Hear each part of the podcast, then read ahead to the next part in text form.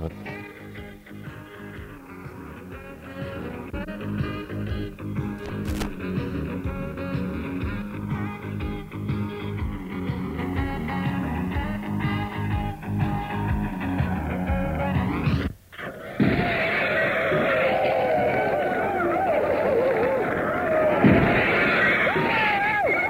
Tagesinfo von Radio Dreieckland.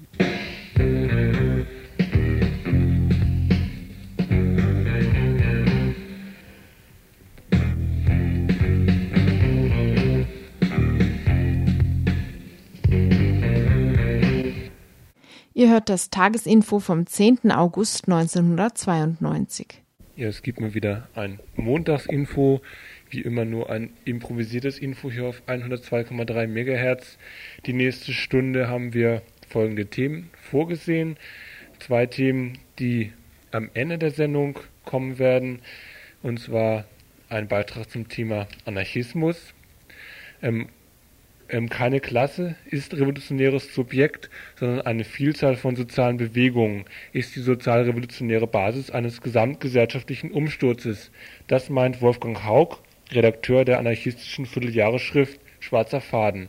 Wir sprachen mit ihm über sein Konzept eines libertären Kommunalismus, das über eine Politisierung des Alltags gegen Macht von unten aufbauen will. Ein Interview also als vorletzter Beitrag als letzter Beitrag ein Eigenkommentar, der ebenso wie dieser Beitrag vom Freitag übernommen worden ist. Nicht nur das Info ist an einem schlechten Zustand, hier das RDL-Info, das gesamte Radio ähm, bewegt sich so am Rande der Krise. Diese Pleite lockt natürlich irgendwie die Pleite Geier an.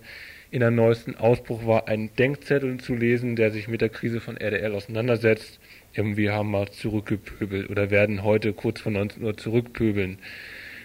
Allerdings der größte Teil dieses Infos wird sich beschäftigen mit eben dem, was jetzt auch die anderen Medien endlich melden, was seit einer Woche durch die Freiburger Szene bekannt ist, nämlich dass ähm, zwei Spitzel hier ähm, ja sich politisch betätigt haben in der Freiburger Szene, die inzwischen zurückgezogen worden sind. Ähm, mit diesem Fall wird sich ähm, in einem Studiogespräch hier der größte Teil des Infos beschäftigen. Aber vorher kommt nochmal eine Kurzmeldung. Ich hoffe, äh, die Sendung wird nicht zu grausam werden. Die Studiotelefonnummer ist 31028. Über Anrufe freuen wir uns natürlich immer.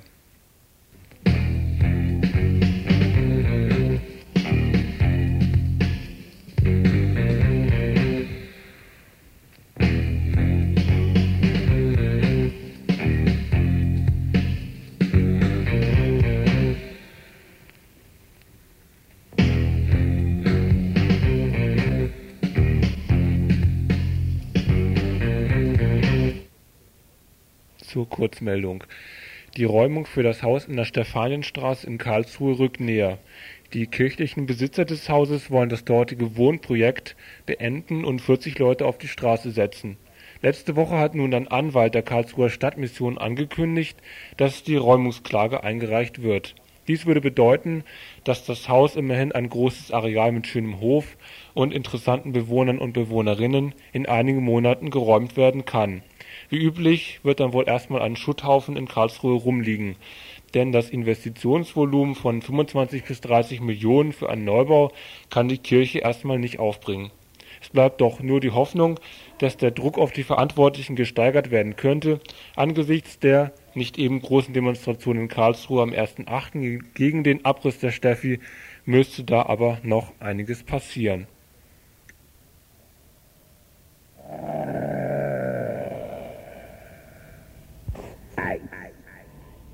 Thank you.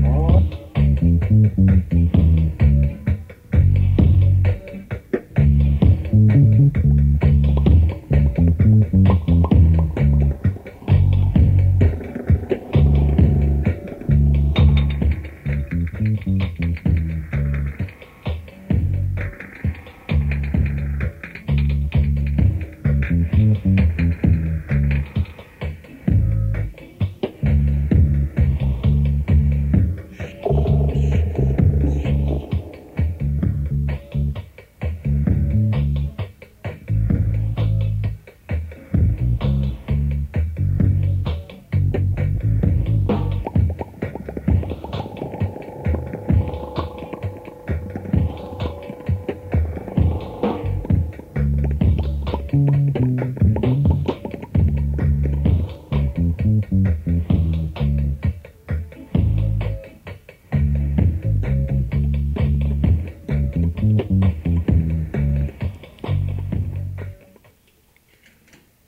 also kommen wir jetzt zu dem Studiogespräch, was den größten Teil des heutigen Infos äh, wahrscheinlich füllen wird. Ähm, ja, bei einem Gespräch mit dem Innenministerium konnte ich relativ wenig feststellen. Die haben sich rausgeredet, sagten, für uns gibt es keinen Anlass, zu den Dingen in Freiburg Erklärung abzugeben. Weiterhin sagte der Pressesprecher des Innenministeriums, die Beamten, die vom Innenministerium eingesetzt waren, sind in Sicherheit. Da gibt es keine Gefahr. Und das war das oberste Ziel, weswegen auch der Innenminister letzte Woche diese Aktion bekannt gegeben hat. Um welche Aktion es hier geht, ähm, dürfte euch inzwischen klar geworden sein. Es sind eben zwei Spitzel in Freiburg aufgeflogen, die daraufhin, also der eine konnte noch äh, nochmal nachgefragt werden, der andere war schon verschwunden, bevor normal abgeklärt werden konnte, ob er tatsächlich ein Spitzel ist. Nun hat sich das ja also ziemlich bewahrheitet. Heute kam nochmal raus, also das, was das Innenministerium eben gesagt hat, eben, dass sie nicht bestätigen können, dass es Spitze sind, dass es hier in Freiburg sich etwas anders anhört. Kannst du das gerade sagen? Ja, anders anhören tut es für mich äh, die ganze Sache sich nicht, weil äh, wäre das wirklich anders gewesen, wäre bestimmt eine heftige Dementierung gelaufen und die ist nicht passiert. Das wäre so dieser eine Strang. Das andere, was wir gleich mal vorne wegschieben können, ist, dass äh, das FR1, also dieses andere Lokalradio hier, heute Nachmittag bestätigt hat, dass äh, die Stadt in der Knopflerhäusle-Siedlung, das ist Schwarzwaldstraße beim Messplatz, äh, eine Wohnung an äh, die Polizei weitergegeben hätte, in dieser Siedlung, also eine Sozialwohnung, äh, wo diese Beamten drin gewohnt haben sollen. Mhm. Dabei handelt es sich äh, gut mit den Namen muss man natürlich vorsichtig sein, weil es äh, Alias-Namen sind, aber so wie uns die beiden Typen bekannt sind, zum einen um den Christian Thomas Rücker, der ist äh, mittlerweile 24, kam Anfang 91 nach Freiburg, gemeinsam mit dem anderen Hans-Joachim Hajo Carlsen, der äh, gleich alt sein soll wie der Rücker. Nun nützt eine Beschreibung über das Radio relativ wenig. Es gibt jedenfalls auch Fotos von denen, auf denen ihr, wenn ihr denkt, mit den beiden in Kontakt gekommen zu sein, nochmal nachprüfen könnt, ob sie tatsächlich auch waren, beziehungsweise euch wundern könnt, ob euch die Leute noch nie aufgefallen sind in der Szene. Ähm, nochmal zu der Geschichte. Wie sind die hier nach Freiburg gekommen? Wie ist es denen gelungen, Einstieg zu finden? Also soweit wir wissen, sind die äh, zu Golfkriegszeiten nach Freiburg gekommen. Und wenn wir das jetzt alles so in unserer Erinnerung zurückholen, war es damals natürlich relativ einfach, in Strukturen reinzukommen, weil es gab zu der Zeit äh, eine Menge zu tun aufgrund von der Situation am Golf. Und sie waren wohl auch Teil in dem Blockadeplenum, also sind da aufgetaucht, haben sich da eingeklinkt, haben Sachen mit vorbereitet. Zum Beispiel der Sternmarsch waren an anderen Aktionen sicherlich auch beteiligt und sind halt über das, dass sie immer wieder mit dabei gewesen sind, sicherlich auch nicht groß aufgefallen sind, so über Nachfragen oder über eigene inhaltliche Beiträge und so weiter nach und nach in die Strukturen reingekommen. Sie haben sich dann angehängt an die Türkei- und Kurdistan-Gruppe. Es war so ihr erster großer Einstieg. Aus der sind sie dann aber relativ schnell wieder raus. Also das heißt, so im Sommer letzten Jahres waren sie da wieder draußen. Die Türkei-Kurdistan-Gruppe, die hat nur zur Information zu der Zeit das Cisre-Projekt betrieben. Und offensichtlich war das äh, für die Ermittlungstätigkeit als verdeckte Ermittler doch relativ uninteressant. Mhm. Also die sind immer zu zweit aufgetreten, vielleicht kannst du noch sagen. Also sind ja in mehreren Gruppen gewesen. Ähm, worum haben sie sich denn speziell gekümmert? Es gibt ja auch die äh, Aussage vom Innenministerium, nachdem die beiden in Stuttgart, äh Quatsch, in Reutlingen-Tübingen verbrannt sind, dass sie auf das RAF- und RZ-Umfeld äh, angesetzt worden sein sollen. Ja, also RAF-RZ-Umfeld, äh, denke ich mir, äh, wird man hier kaum äh, finden. Also was sie da nachgemacht haben, nachdem beide ausgestiegen sind aus der Türkei- und Kurdistan-Gruppe, war, dass der eine, der Hajo, wohl eher in diese ZL-Zusammenhänge, Freilassungsdebatte reingegangen ist, während der andere behauptet hat, aufgrund von seiner politischen Sozialisation, was man natürlich auch in dicke Fragezeichen setzen muss, würde ihm Antifa-Arbeit mehr liegen. Und da hat er sich dann auch über ein Jahr lang äh, heftig drin rumgedrückt in dieser Struktur. Mhm. Ähm, also ja, zum Lebenslauf. Ich meine, wie ist es denn dann irgendwie dazu gekommen, dass Sie jetzt aufgeflogen sind? Es gab ja schon länger einen Verdacht. Also vielleicht nochmal zur Persönlichkeit dieser Menschen. Wie schätzt du die ein oder wie haben die sich verhalten als, als Bullen? Ja, zu der Persönlichkeit kann ich äh, relativ wenig sagen, weil ich beide äh, nur peripher gekannt habe. Also den äh, Rücker etwas näher, den Carlsen eigentlich überhaupt nicht. Nur in den ganzen Beschreibungen, die jetzt so nach und nach zusammengetragen worden sind, äh, war Rücker eher ein sehr verschlossener Mensch, während äh, Carlsen äh, offener anderen Leuten auch aus der Szene gegenübergetreten ist. Ähm, was haben Sie denn vorgegeben, was Sie gemacht haben? Oder wie haben Sie sich hier verhalten? Also wie haben Sie eine Le Legende aufgebaut? Ja, zu der Legende ist zu sagen, äh, Sie haben behauptet, beide hätten sich beim Zivildienst kennengelernt, irgendwo in Winnenden, hätten beide gemeinsam da Zivildienst gemacht in einem Krankenhaus. Das wurde von uns nachgeprüft. Wir haben äh, mit Rücker, der war auch länger da, ein intensiveres Gespräch nochmal gehabt, wo er das rausgelassen hat, dass er angeblich in Windenden äh, im Alters, nee, im Kreiskrankenhaus da äh, Zivildienst gemacht hätte und das war nachweislich falsch.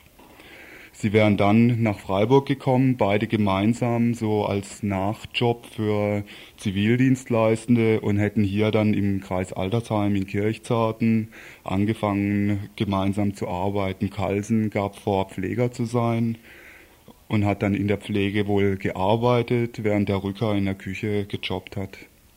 Mhm. Und so Wohnungen zu finden war dann auch kein Problem für Sie. Nee, also ein Problem nicht, weil äh, mittlerweile ist es ja bekannt, die Stadt hat es zugegeben, dass äh, sie da heftigst äh, mitgeholfen hat, indem sie eine Sozialwohnung äh, für diese Bullen da zur Verfügung gestellt hat in der Knopfhäusle-Siedlung. Mhm.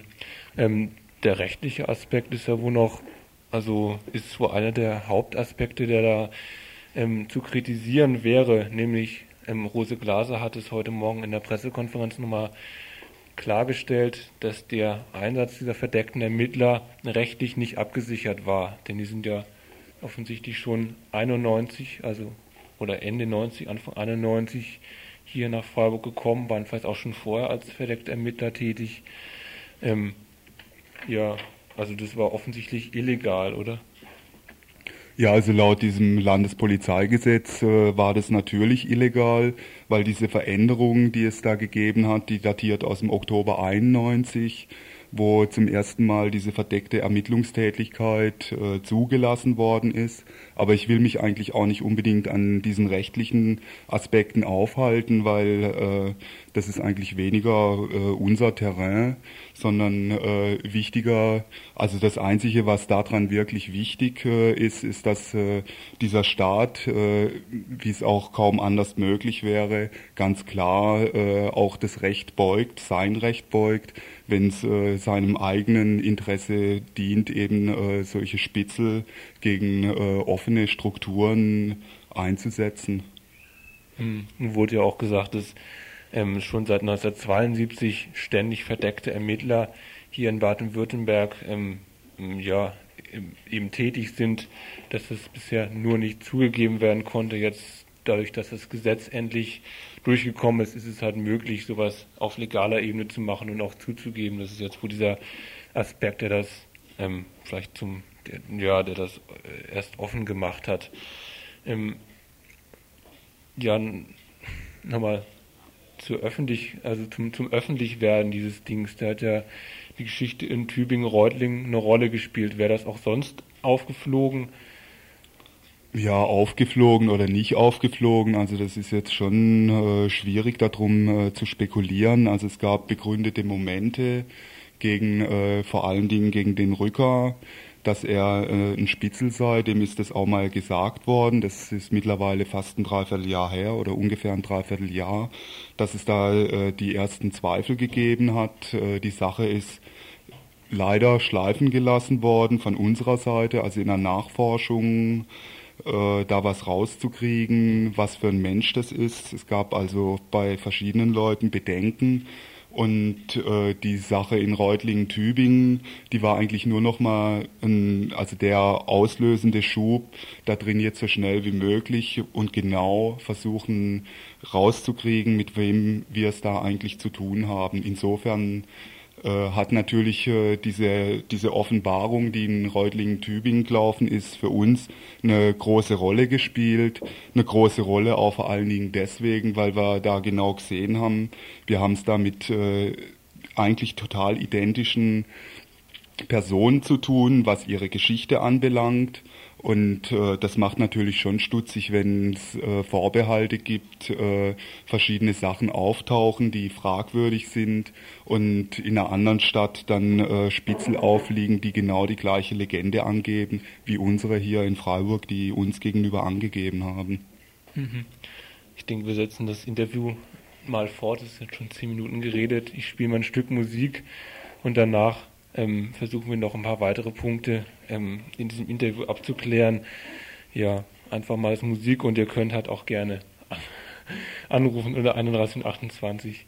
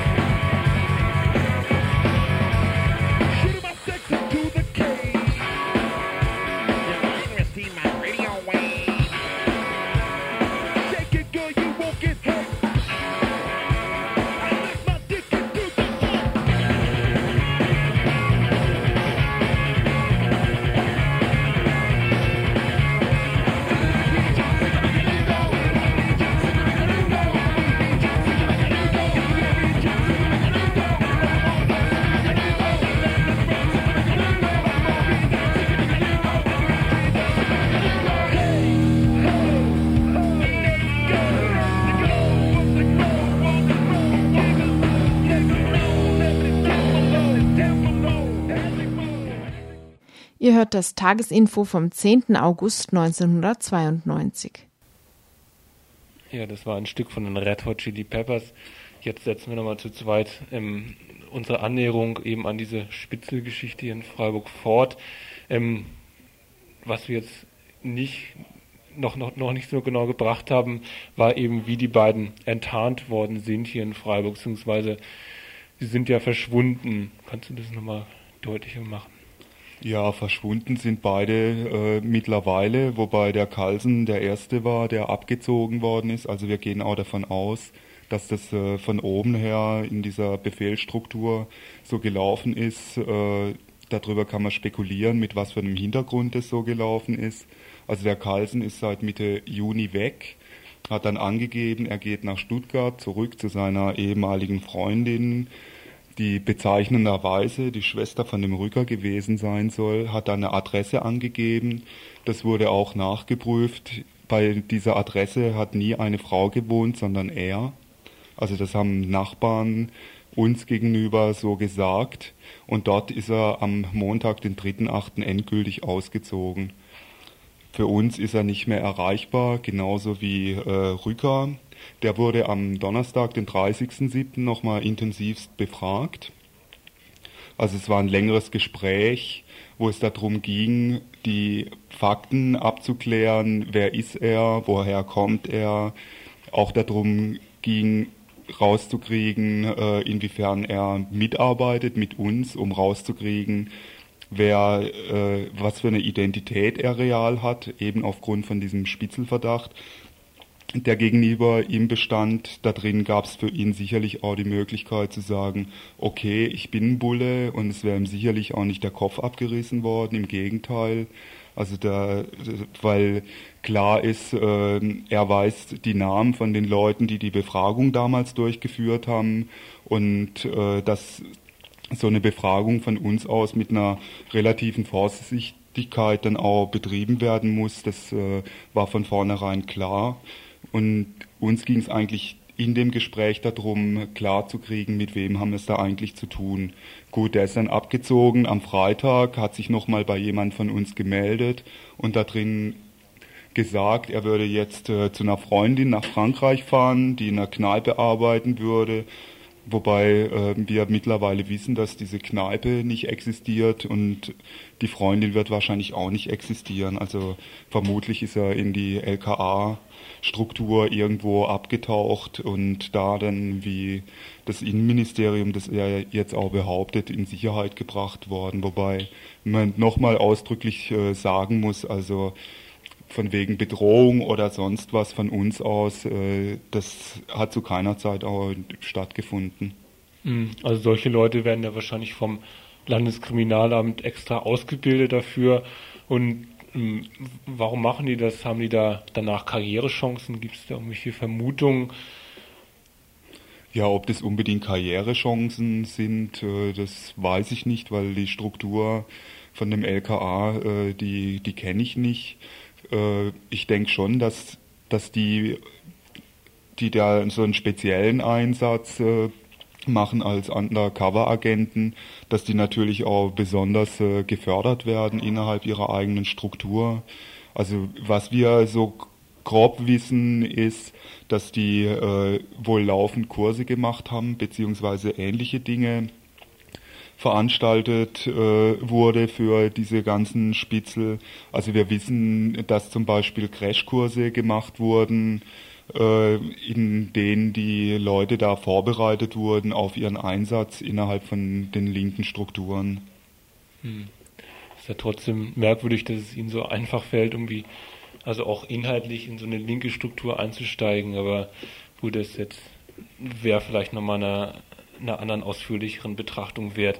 Ähm, Nochmal zu den Folgen, die das gehabt hat. Also es gab ja jetzt, das wurde auf der Pressekonferenz heute Morgen auch dargestellt, schon ähm, ja, also wahrscheinlich Folgen dieser Spitzeltätigkeit für einzelne Leute, die wahrscheinlich aufgrund der Aussagen dieser beiden Spitzel schon Besuch vom, Verfassung, vom Verfassungsschutz bekommen haben.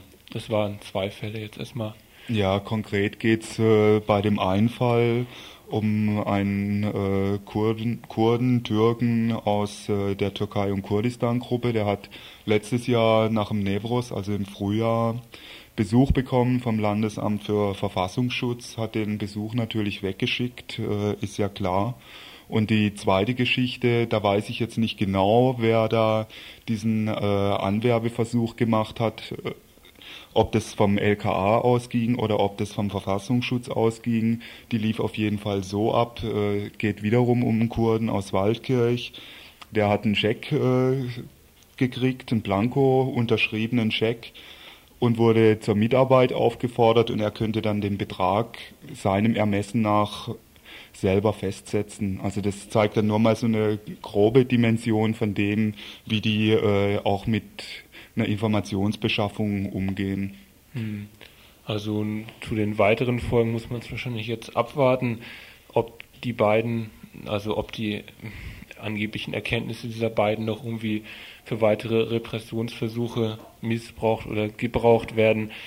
Das ist ja das das eine der Bullen, dass sie halt hoffen, sich konkrete Informationen über die Szene, über diese Spitze zu erhalten. Das andere ist ja wohl auch, dass sie hoffen, eben die Szene oder politisch arbeitende Leute ja untereinander ähm, zu zerstreiten oder so. Also oder was, ja, wie könnte es laufen oder was haben die Bullen davor? Ja, ich denke, dass das allgemein äh, sowas bedeuten kann für äh, unsere Strukturen, dass eine bestimmte Verunsicherung auftritt bei einzelnen Leuten, also dass sich dann öfters als nötig umgedreht wird, äh, mit wem äh, habe ich zu tun, wer geht mir hinterher und so weiter. Aber ich denke, es geht jetzt nicht darum, um dieses äh, äh Bange-Machen-Gefühl, sondern es geht eigentlich viel mehr darum, dass wir uns jetzt, genau jetzt überlegen müssen, wie wir mit unseren eigenen Strukturen umgehen. Also ich denke, Sie haben sicherlich ein paar Erkenntnisse über diese beiden Spitzel äh, rausgekriegt, aber da Sie beide eigentlich nur in offenen Strukturen tätig gewesen sind, äh, und die Szene eigentlich auch äh, zurzeit eine sehr, sehr offene Struktur ist, äh, haben sie sicherlich äh, nicht irgendwie den Auftrag erfüllt, den sie eigentlich gehabt haben. Also interessant an dieser Frage ist eigentlich viel mehr, dass wir davon ausgehen müssen, dass äh, diese Spitzeltätigkeit langfristig angesetzt wurde und langfristig heißt sicherlich, dass auch andere Strukturen, äh, die es vielleicht gibt, vielleicht nicht unbedingt hier in der Stadt, aber in anderen Städten, wo wir auch davon ausgehen müssen, dass es in anderen Städten noch der Fall ist, dass es da ein, ein Auskundschaften, Zusammenhänge rauskriegen und so weiter äh, gegeben haben soll, Dafür sind die eingesetzt worden und äh, sicherlich auch nicht unter diesem Erfolgsdruck gestanden, dass sie gleich nach einem Monat äh, die ersten Erkenntnisse an ihre Verbindungsoffiziere abgeben müssen, äh, aus denen raus dann irgendwelche äh, sogenannten Straftatbestände ableitbar gewesen wären. Hm. Also wenn jetzt so Spitzel aufgeflogen sind, ist ja erstmal eine relativ logische ähm, Folge für die Leute, die halt mit denen zu tun gehabt haben, dass sie erstmal ein Misstrauen entwickeln oder oder auch sich zumachen. Ähm, Gibt es da irgendwelche Möglichkeiten, dem entgegenzusteuern oder? Ja, ob es Möglichkeiten gibt, dem entgegenzusteuern. Ich denke, das wird äh, sich jetzt rausstellen müssen. Also ich kann das ja auch mal so grob beschreiben. Die betroffenen Gruppen äh, haben sich äh, zu dieser Geschichte getroffen. Die werden sich weiterhin treffen. Wir werden da drin sicherlich überlegen müssen, wo sind da Fehler gelaufen, wo müssen wir genauer schauen, was bedeuten unsere offenen Strukturen, wie gehen wir auch selber mit unseren offenen Strukturen um, also wie offen sind die dann real, offen auch dafür rauszukriegen, was für Leute sind äh, in diesen Strukturen drin, und ich denke, dass wir da sicherlich auch in der nächsten Zeit irgendwas von uns hören lassen werden. Aber wie gesagt, äh, aufgrund von den Ereignissen jetzt in den, innerhalb der letzten 14 Tage äh, war diese Aufarbeitung zu der Geschichte bislang noch nicht möglich, aber wir sind auf alle Fälle dran. Mhm. Du sagst jetzt, die, die Szene ist immer sehr offen hier oder diese, diese Offenheit ist, ist, ähm, ist vielleicht in Gefahr. Also für Leute, die nicht in der Szene drin stecken, macht die Szene ja eher so einen, einen, einen, etwas geschlossenen Eindruck von der Sprache her, vom Auftreten her, von der Kleidung her und so weiter. Ist das nicht eher der Grund, warum es den Bullen auch so einfach gefallen ist, sich so eben in so einem anderen Konformismus jetzt ähm, einzuschleichen? Nee, ich denke nicht, dass das so dieses äußerliche Gebaren äh, ist, weil also ich kann zum Beispiel sagen, für das äh, Antifa-Plenum, wo der Rücker drin gewesen ist, das ist einfach eine offene Struktur. Die Termine, wann sich dieses Plenum trifft, die sind bekannt. Äh, die gibt's öffentlich, äh, sei es auch hier über Radio zum Beispiel durchgesagt oder bei irgendwelchen Demonstrationen, gerade im Hinblick auf äh, diese äh, erfolgten Schutzwachen vor Flüchtlingsheimen, wurde das immer wieder auch durchgegeben, dass sich da Leute treffen, die genau an den Fragen dran sind. Und von daher ist es eine offene Struktur, wo also jeder und jede auch die Möglichkeit hat, da zumindest mal hinzukommen gut über so interne Geschichten, wie das dann abläuft und so weiter. Äh, das möchte ich jetzt auch nicht groß nach außen bringen, weil ich denke, das ist auch wiederum eine Frage, wie die entsprechenden Leute damit umgehen, ist es natürlich schon so, dass eine Szene äh, sicherlich auch ein Stück weit eine Abschottung bedeutet aufgrund von bestimmten Verhaltensmustern oder sonst was. Hm. Ich will jetzt nochmal kurz auf das Flugi zu sprechen kommen, was hier letzten Freitag schon aufgetaucht war, ähm, das irgendwie ja wieder doch so ein bisschen in eine andere Richtung geht. Dort heißt es eben ähm, zur eben, dass sie die Folgerung daraus gezogen hätten, dass sie eben gedacht hätten, schon seit anderthalb Jahren, dass es mögliche Spitzel wären, dass sie sich aus der Szene zurückgezogen haben, aus den Gruppen, in denen diese beiden aufgetaucht sind. Das spricht ja eher dafür, dass eben so eine, ja, so eine verdeckte Arbeit oder nicht offene Arbeit also schon, schon, schon länger praktiziert wird. Ich meine, ja, ich meine, das, dieses Flugi wollen wir jetzt nicht weiter kritisieren, was, es wahrscheinlich auch noch nicht so weit rumgekommen ist. Ähm, äh, ja. Ja, zu dem Flugblatt an sich möchte ich eigentlich nicht viel sagen. Ich möchte eher auf das eingehen, was die Leute, die das zu verantworten haben, am Schluss im letzten Absatz äh, schreiben, dass sie sich melden sollen für eine Auseinandersetzung, die sie einfordern weil sie kritisieren den oberflächlichen Umgang. Das ist sicherlich in gewisser Weise gerechtfertigt. Und ich denke, da müssten sich all die Leute, die in irgendeiner Art und Weise Informationen zu der Geschichte haben oder mit den beiden Typen irgendwann mal konfrontiert gewesen sind, auch nochmal zusammensetzen, weil es äh, ich denke, dass es für eine Aufarbeitung einfach auch dazugehört, dass äh, sämtliche Erfahrungen zusammengetragen werden und die dann auch gemeinsam ausgewertet werden. Und deswegen kann ich eigentlich nur die Leute auffordern, dass sie sich äh, mit den entsprechenden Gruppen, wo die sich treffen und wer oder wer da mit dabei ist, das werden sie wahrscheinlich wissen, äh, mal nachfragen und dass wir dann auch mal einen Termin macht, äh, um genau auch über dieses Flugblatt als solches nochmal zu diskutieren. Hm. Bleibt natürlich trotzdem immer noch der Umstand, dass Leute seit anderthalb Jahren einen Verdacht haben, dass Spitzel in der Szene aktiv sind und irgendwie anscheinend es nicht für nötig halten, dort aktiv gegenzugehen oder äh, mal diese Nachforschung anzustellen, die ja anscheinend relativ einfach diese Legenden aufdecken konnten als gefälschte. Das ist jetzt so die eher szeneinterne Folgerung oder Forderung. Ähm, es wurden heute Morgen auf der Pressekonferenz auch noch Forderungen von euch vorgestellt. Vielleicht zum Abschluss des Gesprächs kannst du die nochmal darstellen.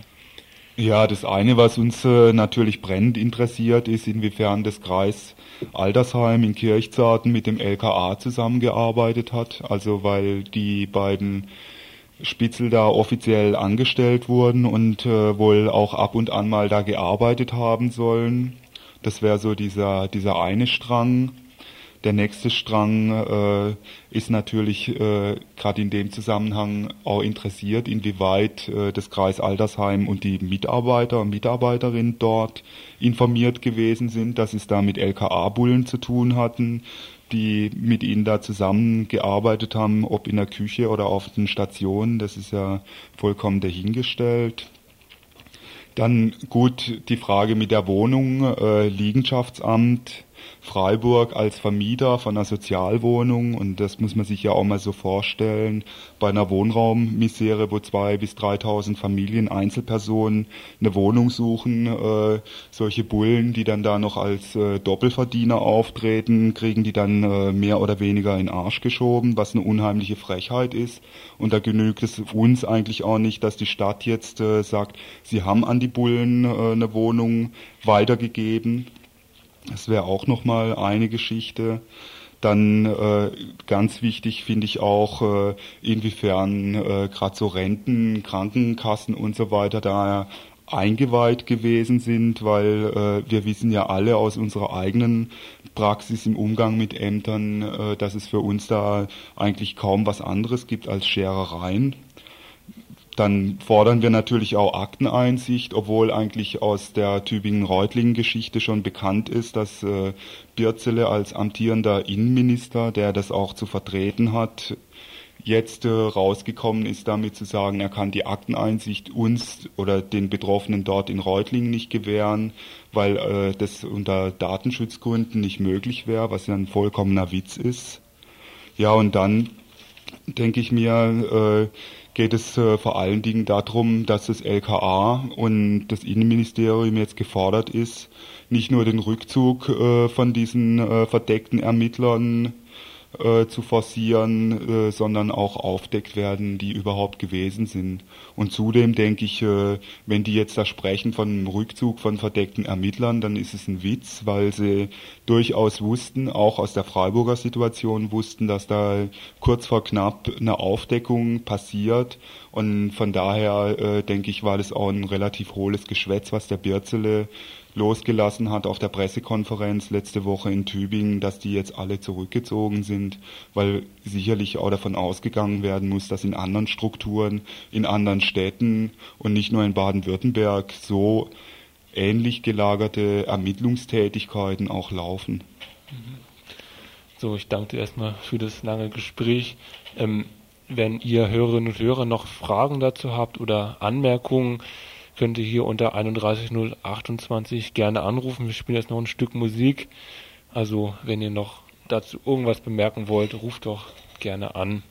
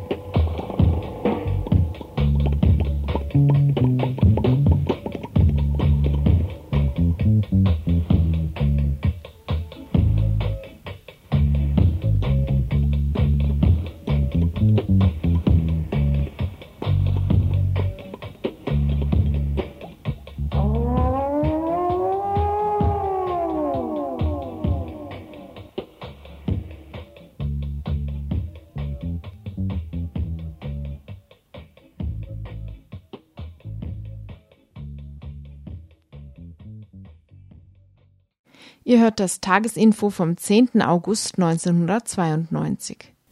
Die Bedingungen, innerhalb deren bestimmte Produktionskräfte angewandt werden können, sind die Bedingungen der Herrschaft einer bestimmten Klasse der Gesellschaft, deren soziale, aus ihrem Besitz hervorgehende Macht in der jedesmaligen Staatsform ihren praktisch idealistischen Ausdruck hat und deshalb jeder revolutionäre Kampf sich gegen eine Klasse richtet, die bisher geherrscht hat Soweit ein Zitat aus der Geschichtstheorie von Karl Marx, nach der die Geschichte aller bisherigen Gesellschaft die Geschichte von Klassenkämpfen ist.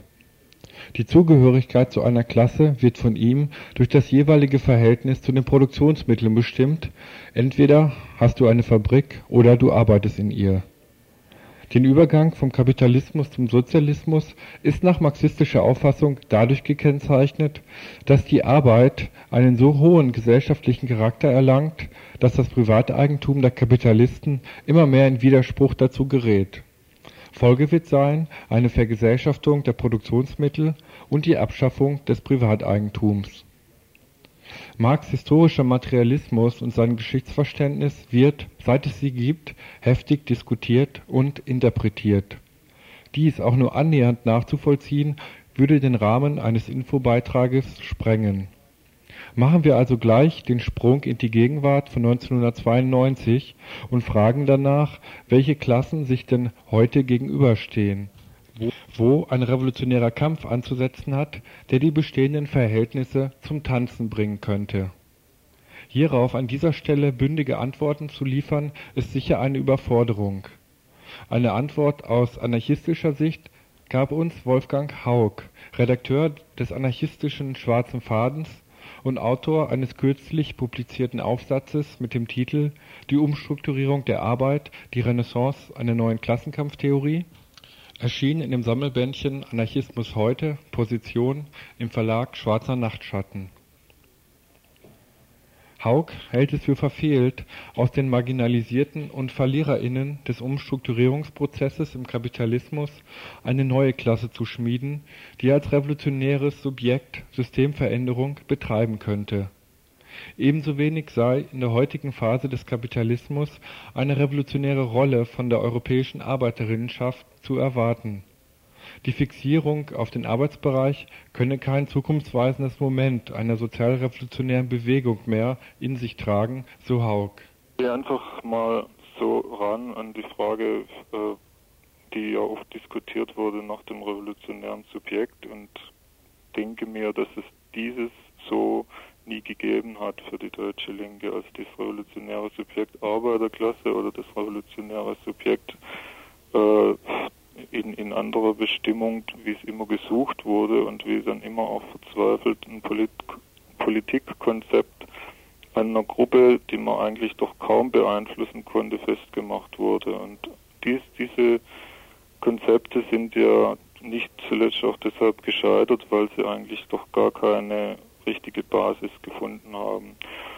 Und die Basis, die wir glauben, hier in dieser kapitalistischen Gesellschaft finden zu können, das ist die des Alltags. Das heißt also da, wo tatsächlich alle Leute betroffen sind und alle Leute konfrontiert werden mit den Auswirkungen der Warengesellschaft, der Verwertung, der Entfremdung und so weiter.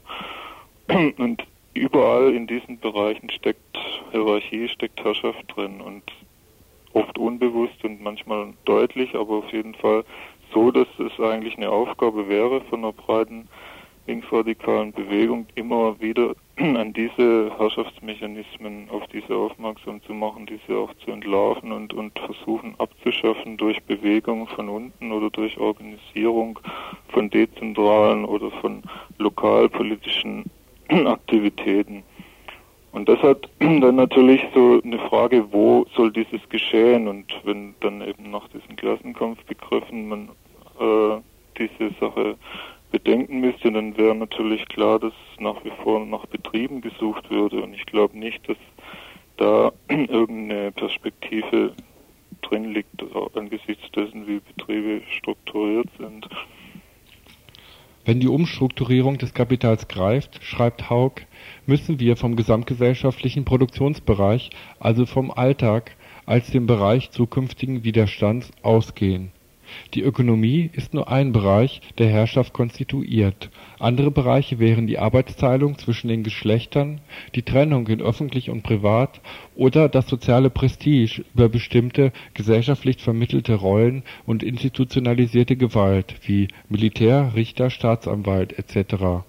Ein neuer Ansatz für Widerstand im Alltag wäre also überall dort zu finden, wo es um die Überwindung von Herrschaftszuständen geht Haugs Rekurs auf die sozialen Bewegungen oder Teilbereichsbewegungen trägt jedoch die Gefahr in sich, politisch zu kurz zu greifen, also eine gesamtgesellschaftliche Veränderung überhaupt nicht im Auge zu haben.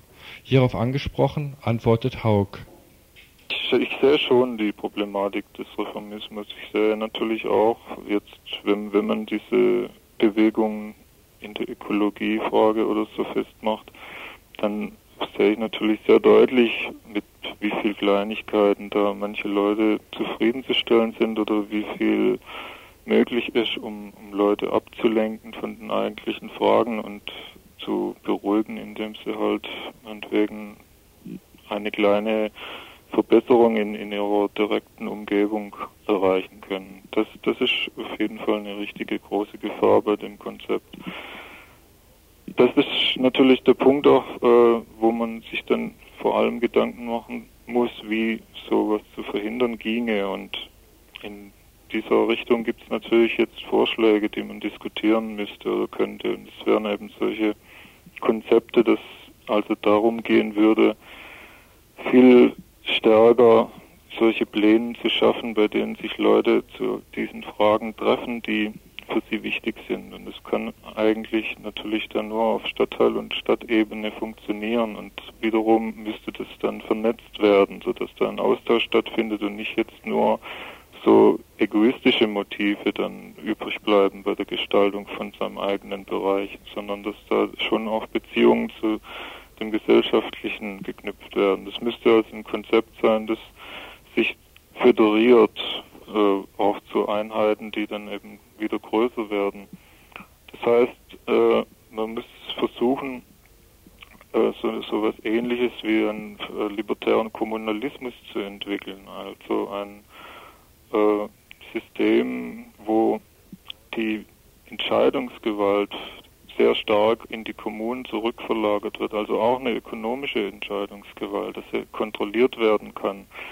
Also jetzt mal, um es ein bisschen zu verdeutlichen, im Unterschied zu einem selbstverwalteten Betrieb, bei dem man davon ausgeht, dass die Bediensteten und die Arbeiterinnen, dass die diesen Betrieb direkt leiten und führen, wäre dann dieses andere Konzept, dass nicht der einzelne Betrieb das alleine macht, sondern dass die Kommune, in der dieser Betrieb arbeitet oder in der der aufgebaut wird, dass die darüber eine Entscheidungsbefugnis bekommt. Das heißt also, was wird produziert, warum und wieso und nach welchem Bedarf würde auf so einer äh, Ebene stattfinden, äh, auf der die Leute, die jetzt in diesem Gebiet wohnen, eine Mitsprache bekommen müssten. Ne? Haug wendet sich gegen eine Denkweise, die sich einen eigenen Gegenentwurf zur Gesellschaft über das Funktionieren von kollektivem Massenwiderstand im Sinne eines Klassenkampfes, einer Partei, einer Weltrevolution oder doch zumindest einer Revolution denkt. Seiner Ansicht nach ist es gerade die Vielzahl von Bewegungen, die Unzahl sozialer Bewegungen, die dem herrschenden System unberechenbar erscheint jede Vereinheitlichung auf einen Hauptansatz macht uns kalkulierbar, erpressbar und eröffnet Mittel und Wege für wirksame Gegenstrategien, schreibt Haug. Und nicht zuletzt, jede Vereinheitlichung auf einen Hauptansatz schafft neue interne Hierarchien und beinhaltet so bereits im Gegenmodell einen neuen autoritären Charakter oder gar einen Anspruch auf Totalität. Es könne also nur darum gehen, über die Betroffenheit hinaus Zusammenhänge herzustellen, politisches Bewusstsein zu schaffen, das den Alltag der Menschen zum Ausgangspunkt nimmt und den unendlichen Abstand zur herrschenden Politik herausstreicht und entwickelt. Über so einen politisierten Alltag, denke ich mir, könnte man heute hier eine Bewegung zustande bekommen, die einfach versucht, äh, eine herrschaftsfreiere oder äh, zumindest dezentrale Gesellschaftsorganisation hinzubekommen und dadurch bestimmte Probleme und, und Missbräuche und Machtgeschichten in den Griff zu bekommen. Soweit Wolfgang Haug, Redakteur beim Schwarzen Faden mit dem Schwerpunkt anarchistische Geschichte und aktuelle anarchistische Theorie.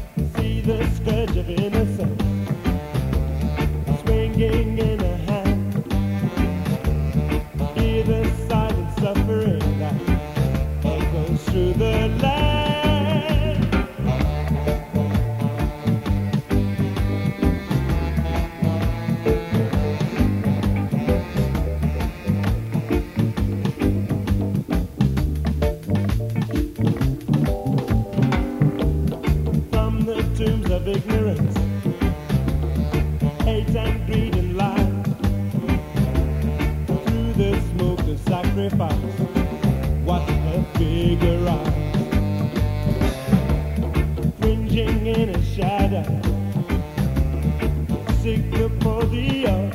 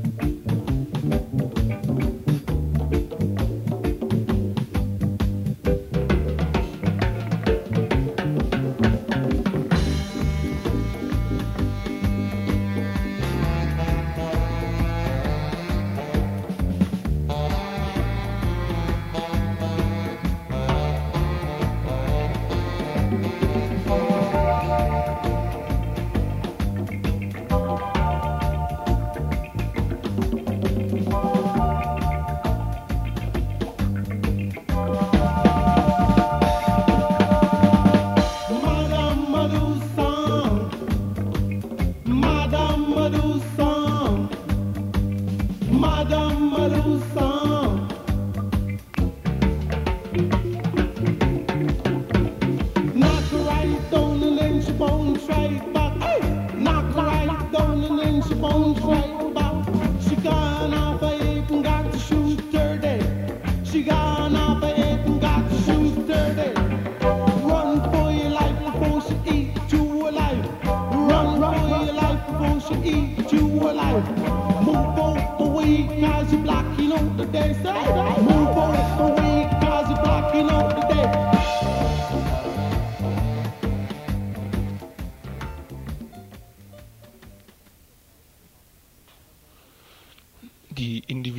Erfahren ihr Leben immer mehr als nicht von ihnen kontrollierbar. Mancher flieht, mancher verdrängt, mancher hasst das eigentlich Ersehnte. Die Kommunikation bricht zusammen. Daran kann auch ein Radio nicht vorbei, zumal die Einführung der Massenkommunikation ihren Anteil am Zusammenbruch von persönlicher Kommunikation hat. Nun ja, die Folgen sind auch bei RDL zu besichtigen und zu hören zum Beispiel von Einzelpersonen produzierte Sendungen, Beiträge, die erkennbar ohne vorherige Diskussion ausgestrahlt werden, Anpassung an eingängige Sendeformen, andererseits die Langeweile in der desinteressierten Hörerinnen und Hörerschaft. Sucht euch das aus, was euch noch an Mist im RDL-Programm noch auffällt. Ein Grund, die Bemühungen aufzugeben, den Kasten abzuschalten, nicht weiter um den kritischen Standpunkt zu ringen, diese Schlussfolgerung hat offensichtlich Freiburgs vielseitiges und offenes Medium Die Ausbruch gezogen. In einem verschämt als Zuschrift deklarierten Kommentar wird vorgeführt, wie Mensch sich selbst in die Fresse schlägt. Zwar ist der Denkzettelschreiber Der Ausbruch noch in der Lage zu erkennen, dass die RDL-Wirklichkeit eine allgemeine Wirklichkeit widerspiegele. Dann aber wird erbarmungslos polemisiert, dass die Schwarte kracht. Politische Erklärungen, von Gruppen formuliert, enthalten schon seit langem nicht mehr die Unterschrift des Redaktionsplenums von Radio Dreieckland. Politische Interventionen verlaufen heute meilenweit entfernt vom Radio. Da sitzen nur noch die sogenannten Beobachterinnen und Berichterstatterinnen, die, pluralistisch und allseitig dann einen Einheitsbrei mixen, welcher sich kaum noch von anderen Radiowellen unterscheidet. Beispiel muss der Denkzettel natürlich keiner anbringen. Auch die wirksamen politischen Interventionen können die Blindfische von RDL natürlich nicht mehr durch Ätherwellen treffen sehen. Warum RDL so weit kommen konnte, versucht der Denkzettel gleich mit zu beschreiben. Der direkte Zugang zum Mikrofon, so mal eine Werbung, wurde zum direkten Abgang in den Äther, in die Radiowellen, welche lustig durch die Lüfte schwingen. Diese damalige These hat sich voll durchgesetzt. Es ist inzwischen fast zur ausschließlichen Motivation geworden, Radio Dreieckland zu machen. Tja, der Abgang in den Äther, wo sich so locker leben lässt. Dieser Verdacht mangelnder Moral wird für die Ausbrecher und Ausbrecherinnen zum Kern ihrer Polemik gegen RDL. Suffisant wird dann zum Beispiel das Feiern von Festen kritisiert. Juni 1992. Das Radio feiert eines seiner berauschten Feste. Musik, Tombola, Tanz, Fressen, Saufen, was das Zeug herhält. Und eben auch der Geldbeutel herauslässt. Insgesamt, so denke ich, eine schwache Polemik, die keinen Platz mehr lässt für subjektive Lernprozesse, die nicht mehr versucht, Widersprüche aufzugreifen, die auch keine Kritik mehr sein will, die Fehlentwicklungen aus einem anderen als aus der moralischen Dynamik her erklären will. Ja, soweit äh, die Gegenpolemik zu der Ausbruchspolemik. Im Info kommen jetzt noch ähm, einige wenige Veranstaltungshinweise, bevor dann um 19 Uhr die Emmeninger Regionalredaktion anfangen wird. Ihr hört das Tagesinfo vom 10. August 1992. Música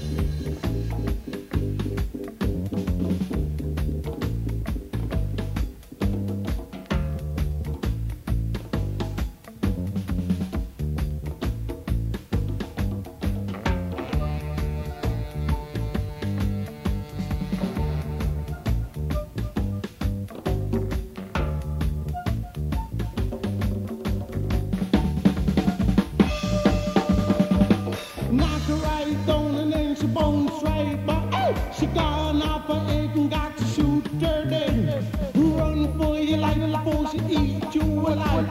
Move cause you're blocking the day. Move cause you're blocking out the day. Run for your life before she eat you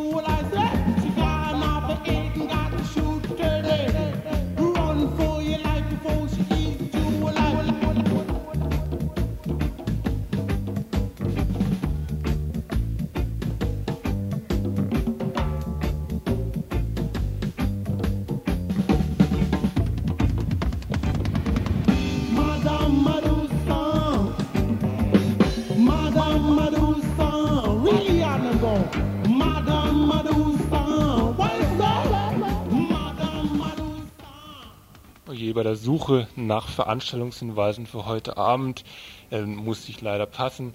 Noch ein Veranstaltungshinweis für morgen. Um 20 Uhr findet wie immer die Volksküche mit Prozesskostentheke statt. Diesmal in der Habsburger Fabrik, vielleicht auch wieder draußen im Hof, wenn es ein bisschen wärmer geworden ist.